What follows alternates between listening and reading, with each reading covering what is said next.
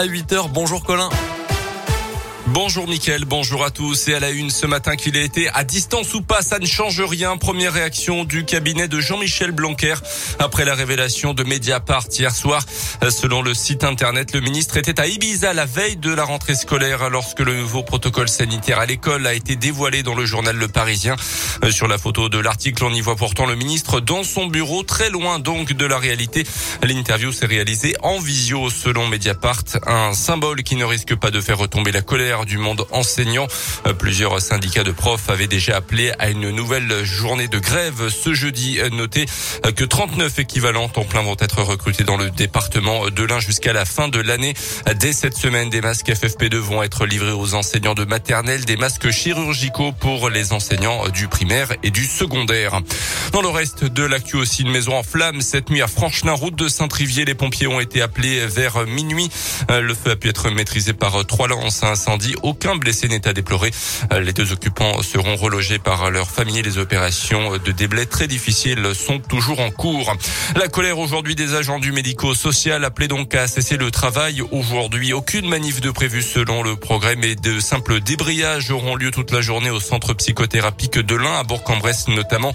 Les revendications des personnels du secteur sont liées aux conséquences du Ségur de la santé et à l'absence de solutions pour certains professionnels qui attendaient la tenue de la conférence sociale euh, finalement annulé par Olivier Véran, euh, le ministre de la Santé. Jugé pour des violences urbaines commis au mois de mars dernier, un jeune homme originaire d'Oyonnax condamné finalement pour euh, trafic de stupéfiants. Le prévenu avait été interpellé le 15 décembre avec six autres individus pour un guet-apens envers les forces de l'ordre dans la nuit du 20 au 21 mars. Les policiers avaient retrouvé du cannabis et des armes de poing lors des perquisitions. Le tribunal correctionnel a finalement prononcé une relaxe pour les violences urbaines et l'a condamné à 15 mois de prison avec maintien en détention et interdiction de paraître à Oyonnax pendant une durée de deux ans. L'actu sportive, c'est le basket et l'Eurocoupe pour se remettre la tête à l'endroit pour la GL.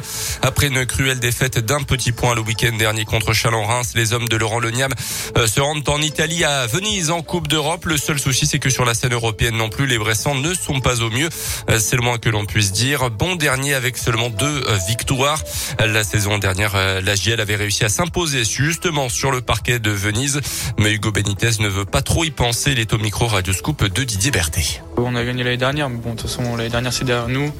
On n'a pas du tout la même équipe. Euh, eux, ils ont quand même une, ossature qui est restée, mais ça n'a rien à voir. Euh, le match n'a rien à voir avec les, deux matchs qu'on a fait là-bas l'année dernière. Donc, euh, on a à cœur de, faire mieux qu'en première phase. On doit faire mieux si on veut se qualifier pour pour l'étape d'après. Donc, on sait que ça commence par Venise. C'est un match important. On a montré que quand, quand on jouait ensemble, on, pouvait rivaliser avec plein d'équipes comme Valence et Bologne. Après, c'est vrai qu'il y a toujours l'expérience qui fait que que ceux qui, qui, le prennent, mais c'est à nous aussi de, de trouver euh, cet état d'âme et, et, de ne pas accepter de perdre et de gagner les matchs. Venise Gielbourg, c'est à partir de 20h ce soir une rencontre à suivre en direct et en intégralité sur la web radio Gielbourg sur radioscoop.com.